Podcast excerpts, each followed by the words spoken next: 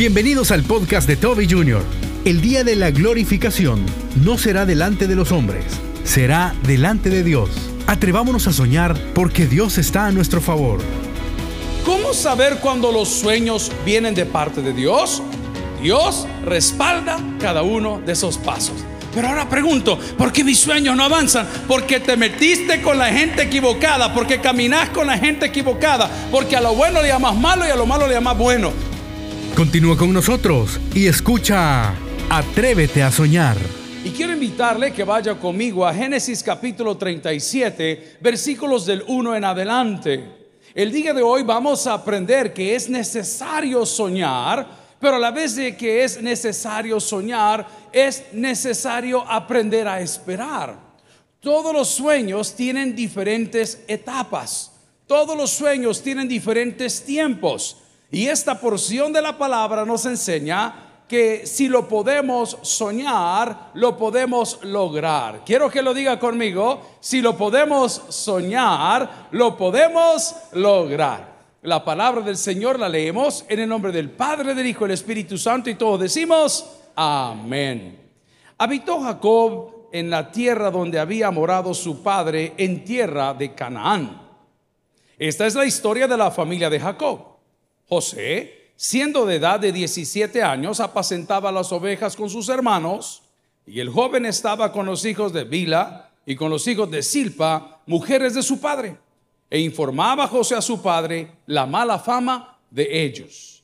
Y amaba a Israel a José más que a todos sus hijos, porque lo había tenido en su vejez, y le hizo una túnica de diversos colores. Y viendo sus hermanos que su padre lo amaba más que a todos sus hermanos, le aborrecían y no podían hablarle pacíficamente. Y soñó José un sueño y lo contó a sus hermanos. Y ellos llegaron a aborrecerle más todavía. Oremos al Señor. Padre, te damos gracias por nuestros sueños. Te damos gracias porque mientras hay vida hay esperanza. Y hoy agradezco el privilegio de poder compartir con los más jóvenes de esta tu casa, la iglesia. Oro que estas palabras les motiven a ellos y a ellas a trabajar por sus sueños y a seguir soñando y a entender, Señor, que si lo pueden soñar, lo pueden lograr. Pero también suplico que pongas en nosotros la paciencia para poder sobrellevar la carga y saber esperar los tiempos perfectos de Dios. Háblanos al corazón. En Cristo Jesús lo pedimos todo y la iglesia dice, amén. Pueden sentarse amigos y hermanos. Hace unos 34 años o 40 años atrás, sino unos 44 años atrás, yo me posicionaba detrás del púlpito de nuestra iglesia, allá en la colonia La Sultana, calle Las Rosas número 9. Era un muchacho de unos 9 u 8 años que mientras cambiaban los cultos y se llevaba todo el horario de los 5 o 6 cultos que se celebraban, aprovechaba que mi pastor tenía debajo o abajo del púlpito una grabadora. ¿Cuántos recuerdan lo que son las grabadoras acá? Levánteme la mano, por favor. No todos entienden. Y esa grabadora tenía un cassette que era de 90 minutos, 45 minutos por lado. Resulta ser que él dejaba grabado uno de sus sermones y yo aprovechaba para retroceder ese sermón y cuando la gente estaba cambiando de culto a culto, yo le daba play y hacía ademanes como que era yo el que estaba predicando. Para mí, parece que es mentira, 40, 50 años más tarde, estar en el mismo lugar donde estuvo tal vez mi padre o fundador de la iglesia, haciendo lo que él hacía y cumpliendo uno de los sueños que él tuvo y que al final yo abracé. Porque los sueños, amigos y hermanos, no siempre son propios. Punto número uno. Los sueños no siempre son Debo de decir que en este caso el joven estaba soñando cosas que Dios ponía en su corazón. Y hay otras personas que soñamos cosas que creemos que Dios quiere. Y ese es un grave problema el día de hoy. ¿Cómo saber cuando los sueños vienen de parte de Dios? Dios respalda cada uno de esos pasos. Dígalo conmigo, Dios respalda cada uno de esos pasos. Por ejemplo, Usted ha tenido un sueño y ha tenido un anhelo y ha dicho, ay pastor, yo siempre quise moverme para Canadá y quise tener eh, la educación canadiense. Y usted va viendo cómo esas cosas van saliendo automáticamente. No hace nada. Usted llega a la embajada y hasta el boleto le dan. Usted llega a decirle, fíjese que quiero aplicar para la B y la señora le dice K. Ah, inmediatamente las cosas se van dando una por otra. Eso es cuando los sueños vienen de parte de Dios. Cuando los sueños vienen de parte de Dios, es respaldado en cada una de las etapas. Hay sueños que no son de Dios. Por ejemplo, un día usted soñó con ser bailarín de ballet, pero pesa 711 libras. Y usted dice, yo siempre soñé con ser mujer. Uy, esos sueños no vienen de Dios. Eso sucede cuando come mucha pizza de noche. Eso sucede cuando toma demasiado eh, medicina para la tos. Entonces usted comienza a soñar puras porquerías y Dios no respalda esas cosas. En este caso vamos a ver, amigos y hermanos, un joven que tenía un talento especial y voy a hacer ver que el talento especial en nosotros, a diferencia de él, hoy es el Espíritu Santo. Usted tiene un don de parte de Dios, un regalo de parte de Dios. Es Dios quien está en nosotros alimentando y empujando nuestros sueños. Y nos dice el día de hoy, por favor, amigos, hermanos, hijos, atrevámonos a soñar. Dígalo conmigo, atrevámonos a soñar. Dije que algunos sueños son propios y otros sueños vienen de Dios. Yo recuerdo desde muy joven en mi casa, el hijo mío del medio, nadie le preguntó, tú quieres ser pastor, tú quieres ser administrador, tú quieres ser bombero, tú quieres ser arquitecto, ¿qué quieres ser? Nadie le dijo nada. Él soñaba con ser un piloto aviador. Y cada vez que había una cosa de disfraces en la iglesia, él se preocupaba por conseguir la ropa y las cosas que lo hicieran ver como un piloto aviador. Y ese sueño estuvo en él todo el tiempo y como padre, escuche bien señor o señorita, como padre usted no debe de frustrar los sueños de sus hijos, debe de apoyar los sueños de sus hijos. No debe de decir porque yo soy pastor, tú tienes que ser pastor, porque yo soy un arquitecto, tú tienes que ser arquitecto. Deje que sus hijos sueñen sus sueños. Dígalo conmigo, deje que sus hijos sueñen sus sueños. Deje que Dios se manifieste en ellos y que Dios pueda bendecir a la sociedad a través de las metas y sueños que sus hijos tienen. El día de hoy podemos ver que este joven ya tenía una edad promedio y este tema es para los jóvenes que están en casa. Usted tiene derecho a soñar cuando haya terminado su educación. Usted tiene derecho a exigir cuando haya terminado esa etapa de formación. El bar mitzvah o la mayoría de edad en una persona en esta cultura que estamos leyendo de la Biblia se daba a los 16 años o a los 13 años, dependiendo qué época estaba viviendo.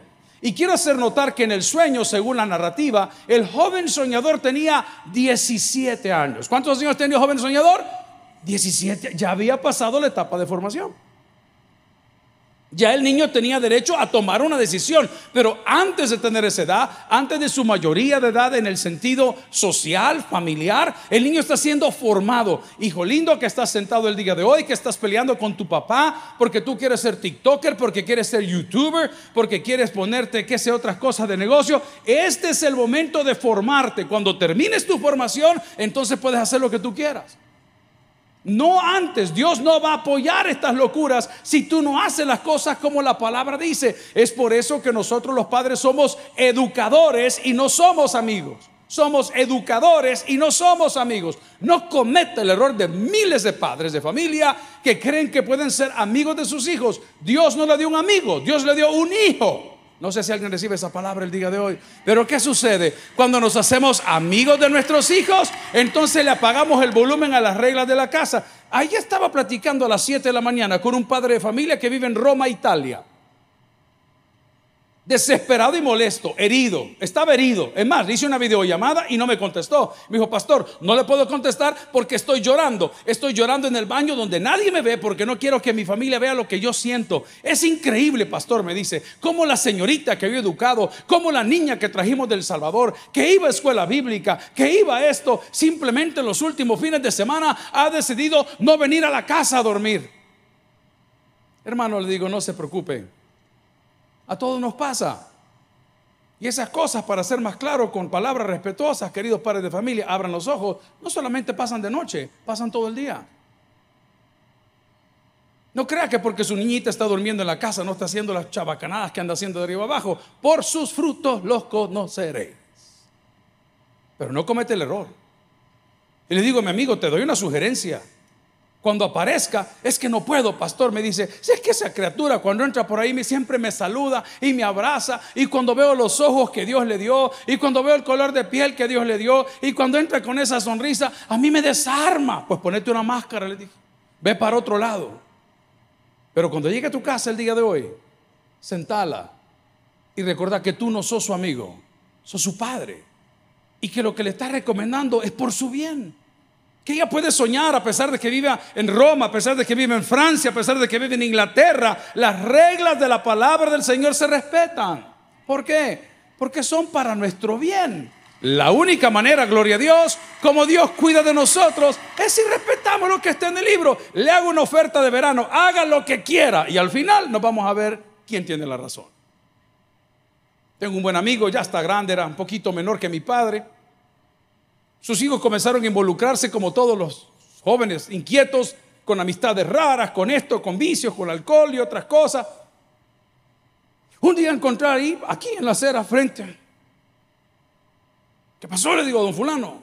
Hey, pastor, échame una mano, me dijo. Era un hombre de, empresa, había quebrado y había subido, había, como todos. Y digo, ¿cómo le puedo ayudar, mi amigo? Démele chance al cipote en retorno, me dijo yo, si yo los conozco de pequeños, ¿a cuál de sus hijos? Al mayor, hombre. Hombre, con gusto le digo, por favor, que venga. Tengo que hacerle un par de preguntas. ¿Y qué es el problema con el muchacho? No, me dijo, es que fíjese que se nos salió de control. Me dijo, pues yo cuando lo veía tomar, comencé a tomar con él y nos sentamos en la casa y pasamos buenos momentos porque, mire, pastor, me dijo, yo prefiero fumar droga con él a que él ande fumando con otro. No se asusten, hay madres de familia aquí que están compartiendo el marido con sus hijas. Así como lo oyen. Y no se quieren hacer las que no entienden, las que no saben, con tal de no perder el patrocinio y que todo en la casa vaya muy bien y que nadie se dé cuenta. Amigo y hermano, usted es padre, no es amigo. Repítalo conmigo, por favor. Yo soy padre y no soy amigo. Ahora bien, el hecho de ser amigo o ser padre no significa que es su enemigo. Usted es su mentor. Usted es su mentor. La palabra en Génesis capítulo 37 narra que este joven tenía un don especial. ¿Y cuál era el don especial que tenía? La gracia de Dios. Diga conmigo, la gracia de Dios. Él tenía la gracia de Dios. Y dice que él estaba con los hijos de su padre. O sea, su padre en aquella época había una diversidad de relajo de hogares. Las cosas eran distintas, las reglas eran distintas, la sociedad era distinta. Pero este joven era conforme al corazón de su padre. Te hago la pregunta, ¿somos nosotros conforme al corazón de Dios?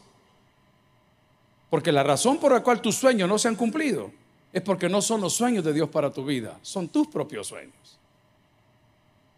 Estás caminando contra corriente.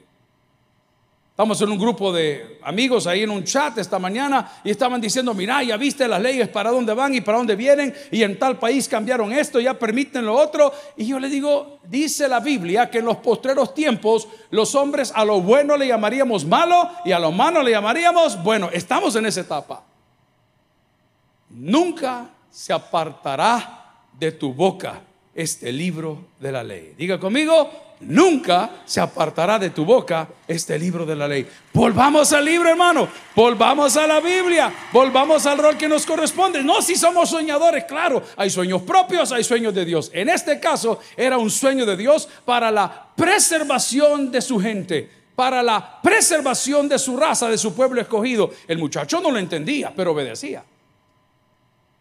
La narrativa nos dice en Génesis capítulo 37, versículo 3, y amaba Israel a José más que a todos sus hijos. Hay personas sentadas el día de hoy que dicen, a mí nadie me quiere, pastor. Ayer cumplí años y nadie me felicitó. El otro día fui a tal lugar y nadie me conocía. Pues te tengo una noticia de parte de Dios para ti.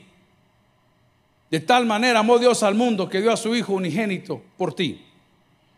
Por ti para que todo aquel que en él cree, dice la palabra, no se pierda, mas tenga vida eterna. Dios te ha amado como nadie te ha amado. Esta narrativa tiene mucho que ver con lo que está pasando con nosotros. Nos ha amado, nos ha dado algo especial. Este joven tenía una túnica de colores. Tú tienes a su Espíritu Santo dentro de ti. Y cuando la gente ve esas cosas, le causa roncha, no le gusta. Dice, y cuando la gente veía su túnica de colores, su túnica de colores les causaba pleito. La gente no entiende por qué estás vivo. La gente no entiende por qué triunfas. La gente no entiende por qué estás bien a pesar de estar enfermo. Estás enfermo pero estás bien. Alguien dice amén el día de hoy. Estás triste pero estás bien. Alguien dice amén el día de hoy. Amén. No lo entienden y cuando lo ven no les gusta. Y te bloquean y te bloquean y te bloquean y te bloquean y no te toman en cuenta. Y de repente el favor de Dios, a pesar de que todo mundo te cerró las puertas, viene del cielo, no viene de la tierra. A mí me emociona eso. Cuando tú sueñas algo y el Señor te comienza a cumplir, lo voy a decir a pesar de que soy bautista, cuando Dios te revela algo. Aquí está Jorge sentado. Le pueden preguntar en los últimos tres meses cuántas cosas se lo he dicho de frente y las cosas han sucedido. Pregúntele. Pregúntele. Jorge, venga. Fíjese qué tal cosa. Ay, pastor, me dice, es que usted parece brujo. Yo no, no, soy brujo. Lo que pasa es que cuando Dios le da un privilegio a uno de estar en un lugar como este, de volada le tira sus indicaciones, vea. No, no, no, no, no, no, no, no, por favor, no me voy a aplaudir a mí. No, no, no, no, no, no.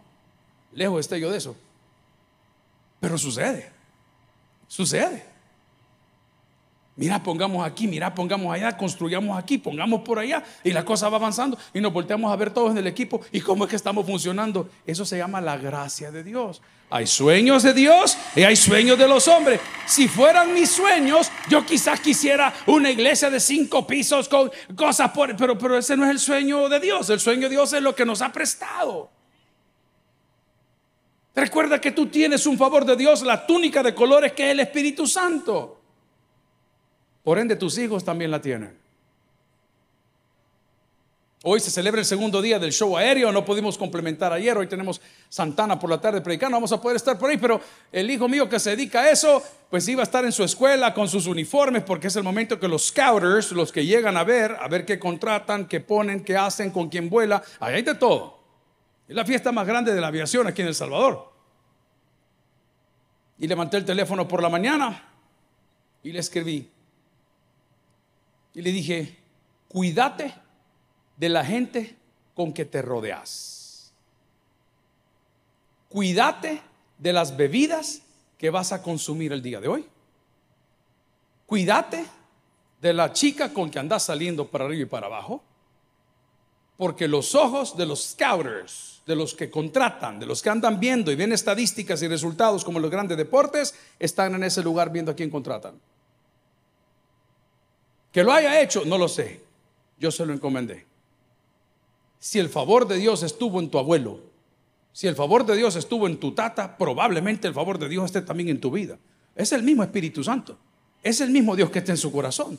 Pero ahora pregunto, ¿por qué mis sueños no avanzan? Porque te metiste con la gente equivocada, porque caminas con la gente equivocada, porque a lo bueno le llamas malo y a lo malo le llamas bueno. Te mezclas con, no invertís un peso en tu vida ministerial. Es más, enséñame la calidad de Biblia que has traído a la iglesia el día de hoy. Dije la calidad de Biblia, no si la calidad de Biblia. Ah, no, pero vaya a ver el celular de última generación. Nunca has invertido un peso en un libro. Y Señor, cúmpleme mis sueños. No se puede, querido porque los sueños tienen etapas. La primera etapa de los sueños es entender qué es lo que Dios quiere.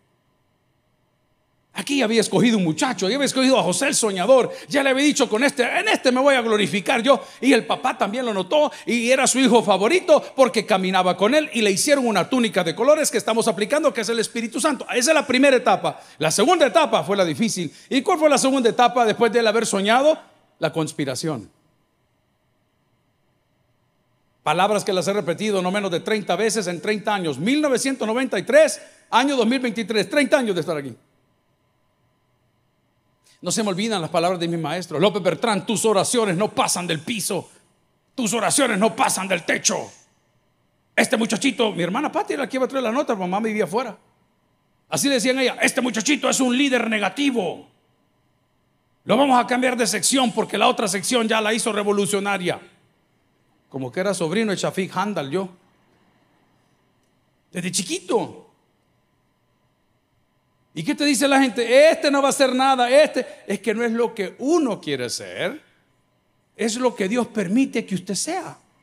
Así que si alguien le ha cerrado la puerta en la vida, como dice un adagio por ahí, dígale que no importa, que le va a comprar la casa. Esto es solo para gente inteligente. Atrévase a soñar. Pero aprenda a distinguir si los sueños son suyos o son de Dios. Comencé diciendo que cuando el sueño es de Dios, las cosas se van dando solas. Van caminando solas. Usted no ha terminado y ya está por aquí. Usted no ha terminado. Ahora, pero hay una etapa, la etapa de la conspiración. Cuando pareciera que todo el mundo se te viene encima. Cuando pareciera que el maestro la trae contigo. Está hablando con un universitario, está en una maestría y me estaban diciendo, ya están preparando la tesis. Imagínense que lo quieren graduar tan rápido que ni siquiera llevan un año de clases y ya la están preparando para la tesis. Ya les pusieron la primera factura de 600 pesos para pagar al asesor. Ya les pusieron lo del planteamiento del problema. Bueno, después que les hacen gastar el montón de pistos porque esta gente no sabe ni qué está haciendo, le dice, ese tema no es relevante. Entonces el estudiante vino conmigo bastante frustrado. Me dice, pastor, ¿qué debo de hacer? Le habíamos apoyado en todo eso, delimitar el planteamiento del problema. Todo estaba preparado. Le digo, ¿sabes qué? Prepara seis temas. No, me dijo, con que uno me ha costado. No, le dije, prepara seis temas. Seis. ¿Cuánto le dije que preparar? Va, y cuando haya hecho todos los seis temas, eso le va a poner por encima de toda su clase y le diga al encargado de la maestría, escójalo usted cuál quiere que le desarrolle. Ese es el tipo de trabajo de un creyente. We're not average, no somos promedio. No llegamos aquí solamente a llenar el espacio, llegamos a poner mucho más alto el estándar. ¿Y cómo hago eso? Con el favor de Dios. Pero tienes que entender que va a haber un momento de conspiración donde todo mundo te va a reventar. ¿Y qué pasó en la conspiración? Vean el pensamiento de los hermanos de José. Meterlo en una cisterna que gracias a Dios estaba vacía.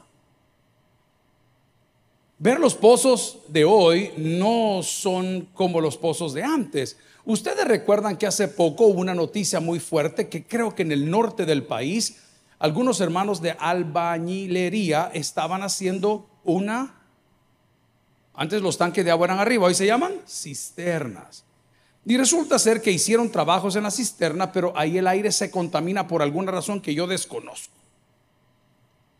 Y de repente notaron que el muchacho no salía y llegó otro crew, otro equipo a tratar de sacar y todos murieron por la intoxicación de lo que había.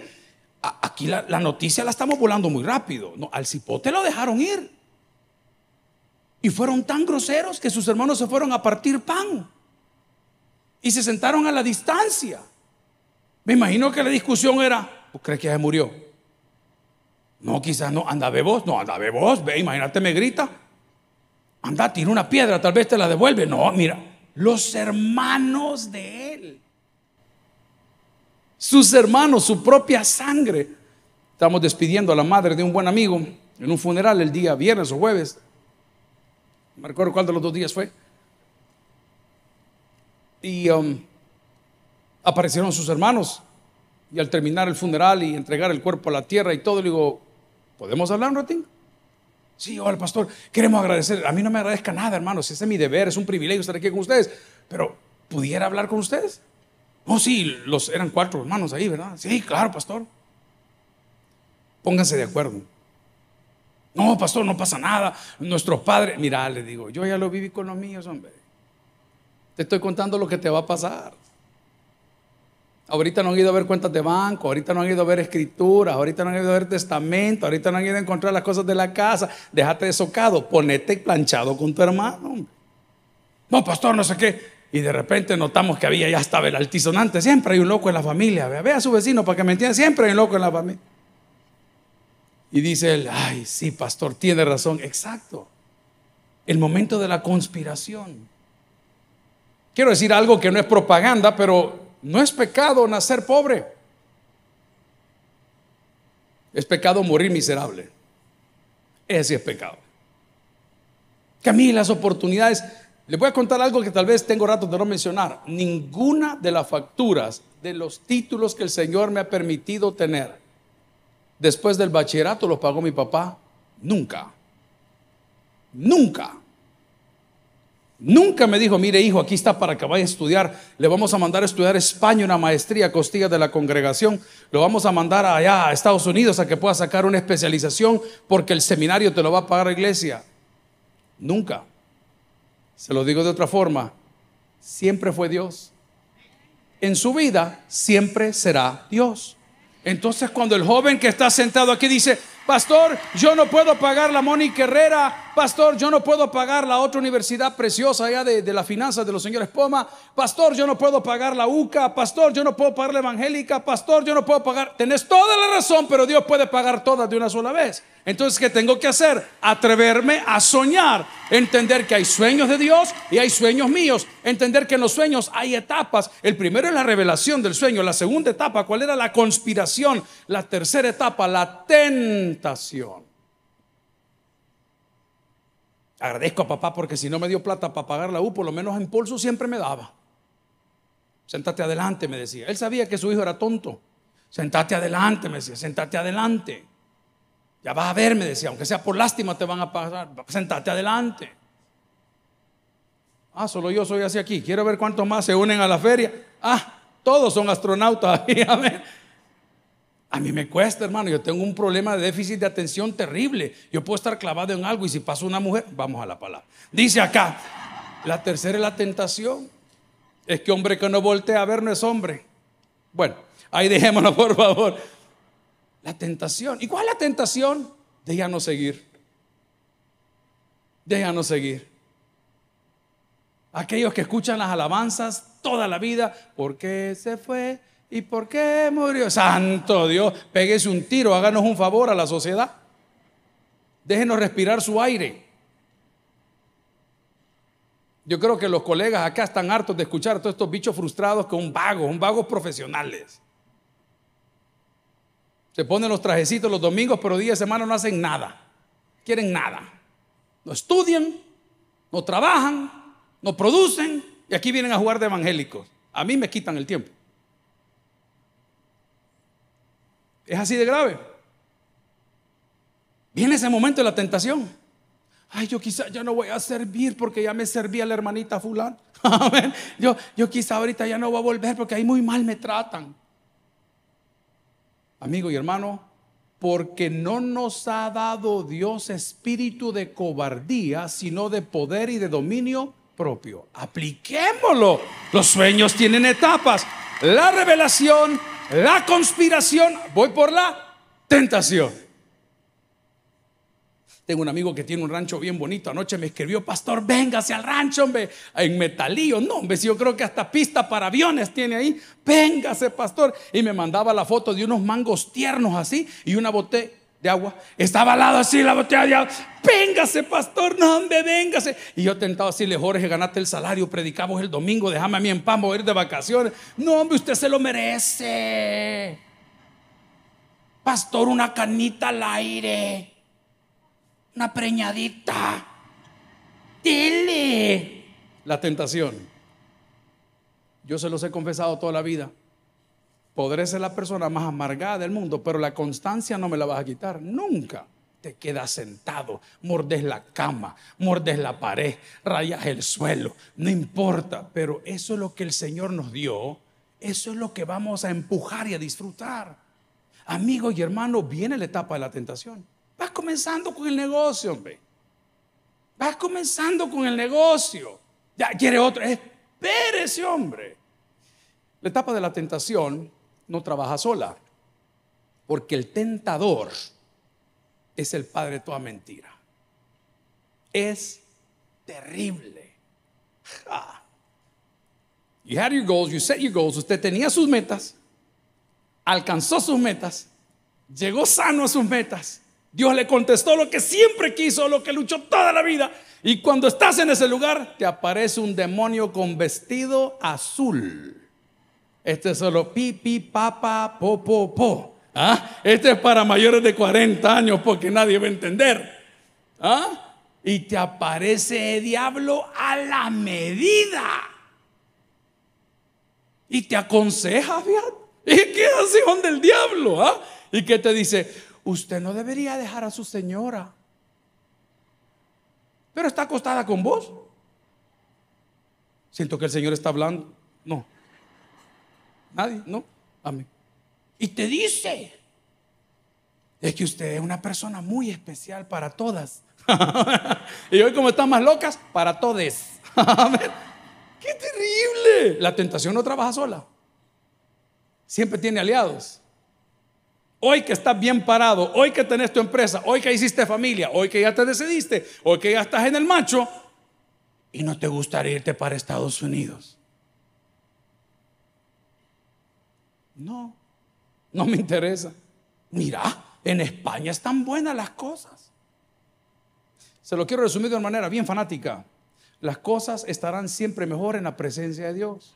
No vea para acá, no vea para allá, atrévase a soñar. El sueño viene primero la revelación, luego viene la conspiración, luego viene la tentación. ¿Qué le pasó a mi amigo de la historia que tenía el espíritu que estamos hablando de la bata de colores? Le apareció la esposa del macizo, la esposa del Potifar. Y dice que lo vio que era hermoso. Y lo codició y le dijo, hijito, venga, hágame este mandado. Porque fíjese que don Poti, nada. Él ya está en su despedida. Pero sé que usted que es el jefe de todo, usted sí me va a dejar a mí, pero viendo visco.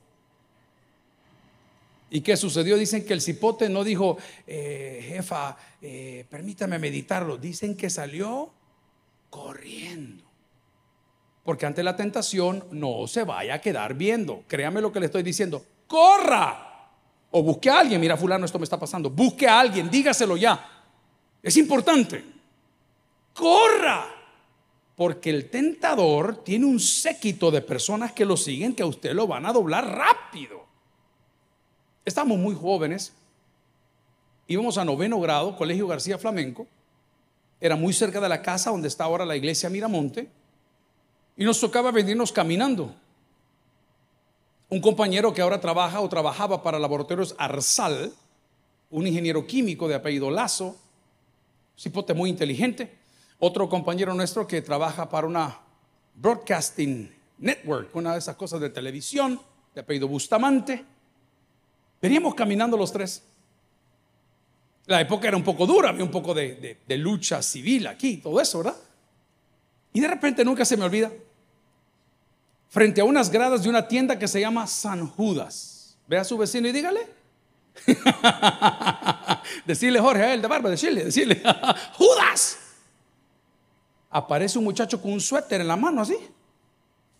Siéntense ahí. Hermano, los tres nos quedamos frisados. Porque cuando se paró el suéter, tenía un arma de fuego que a saber qué tontera era, se veía, eh, para uno de bicho era un gran arma de fuego. Y yo recuerdo que me dolió tanto esa vez que fue la primera vez que me asaltaron, porque yo había ahorrado desde Navidad para comprarme un reloj que en alguna época en El Salvador eran muy bonitos, se llamaban Seiko 5. ¿Cuántos tuvieron un Seiko 5 acá? Ah, todos tenían billete, hoy. Pero para mí era la joya de la corona y a mí el Seiko 5 y no me lo va arrancando el desgraciado. Entonces nosotros comunicándonos entre, entre amigos y, palabras muy machas, ah, ah, eh, no me vayan a seguir, dijo. Porque ahí enfrente están mis compañeros. Caminen derecho y no vayan a parar. Hermano, llegamos a la Sacamil. A un bruto le dijeron. Satanás nunca trabaja solo, querido. Abrí bien los ojos. Cuando uno estaba un poco más salvaje y menos cristiano, andaba peleando en los carros y tonteras, cuando usted chocaba, golpeaba, amenazaba a un taxista, en menos de tres minutos tenía un séquito de taxistas alrededor suyo. Literal. El enemigo no trabaja solo. Entonces te va poniendo ciertas cositas que te van desgastando. Personas que tal vez no apoyan tu visión, poquito de infidelidad de alguna otra en el centro. Y te comienza, te viene la etapa de la tentación. Luego de eso, en tu proyecto y en tu sueño viene una etapa más difícil. La etapa del resentimiento. La etapa del resentimiento. ¿Y cuál es esa etapa? Pues dice la narrativa por acá que un día hubo hambre en la tierra y los amigos y hermanos que habían vendido a este muchacho José el soñador llegaron a ese lugar donde él estaba y llegaron por alimentos porque estaban muriéndose de hambre. Y de repente él conoció que eran sus hermanos y dice, dónde está mi padre? ¿Y cómo está mi padre? ¿Y qué dice por aquí? Una conversación medio rara que está narrada por ahí, pero el cipote quería ver a su papá, pero estaba resentido. ¿Y sabe qué hizo? Agarró unas cosas de ahí del, reino y se las metió en lo que le vendió para quebrarlos. ¿Estarás tú en esta etapa ahorita? O tú tenías un sueño, ya pariste el sueño. Ya llegó la etapa de la crisis, llegó la etapa de la tentación, pero no estarás ahorita en la etapa del resentimiento, donde porque no fue como tú dijiste, porque a mí me hicieron esto, entonces yo no salgo de aquí. Y, y Dios dice, hijo lindo, estás perdiendo tu tiempo, porque no es por ahí. Pues dice la narrativa en los capítulos que siguen de Génesis 37, que el joven le mete las cositas del reino, se van y le dicen, vayan a arrestar lo que hay tal cosa. Y cuando los vio, ya después de haber hecho esa maldad, no pudo más. No pudo más. Y lloró y lloró y ahí fue donde se abrió. Le dijo, pero ¿qué ha pasado? ¿Por qué me hicieron? Dios tenía un sueño para él. Pero él, paralelo, tenía un sueño propio. En el sueño propio todo le iba mal. Los hermanos lo odiaban, el papá le reconfrontaba, todo el mundo lo metió en cisterna, lo vendieron en las malitas, lo llevaron preso, lo metieron, lo traicionaron sus amigos en la cárcel. Dios tenía un sueño para él, pero él tenía su sueño propio. Y mientras no entiendas que el sueño de Dios es más grande que el tuyo, vas a seguir resentido. ¿Ustedes saben cuántas veces yo pedí trabajo en Estados Unidos y no me lo dieron? Tengo un buen amigo, se llama Jaime Punjet. Nos vende las cosas acá de la tele, ahora tiene una empresa para eso, él y sus hermanos. Y trabajaba para American Airlines en el aeropuerto. ¿Ustedes saben cuántas veces yo quise aplicar un trabajo y nunca ni siquiera me llamaron? A mí me encantan los juguetes hasta el día de hoy carros y cosas. Mis hijos me llevan, a mí me llevan los juguetes, y no enfermo. Y fui a aplicar a Toys R Us, una empresa grandísima de 20 juguetes, se los he contado antes, con todo para estar ahí, recomendado por Christian, el, hijo de Millie Round, Christian Round, recomendado por él que era gerente de una tienda para que me dieran mi trabajo y no me dieron el trabajo. Ese era mi sueño. Dios tenía otro sueño. Y cuando yo veo para atrás, a mí nada me salió bien, a mí todo me salió mal, a mí ni mi papá me pagó la universidad, a mí tal cosa, mi papá se divorciaron, eso está pasando mal. Y dice, yo tengo un sueño para ti, te lo tengo ahorita. Dios tiene un sueño para ti arriba. No te desanimes. Porque después de esta etapa maravillosa del resentimiento, viene la realización. Qué lindo, a mí me encanta ver a gente graduarse. Los que sabemos cuánto cuesta salir de bachiller y cuánto cuesta salir de la U, sabemos lo que le voy a decir. ¿Cómo cuesta graduarse? A mí me encanta ver la fotografía de la juventud, e ingeniero y licenciado, doctorado, diplomado, no importa. Y salen con su, con su uh, diploma, ¿no? Aquí se cuesta graduarse. El día de la glorificación no será delante de los hombres, queridos. No te preocupes por los hombres el día de la glorificación será en presencia de Dios. Cuando te reciba y te diga, siervo fiel. En lo poco me fuiste fiel, sobre mucho te voy a poner.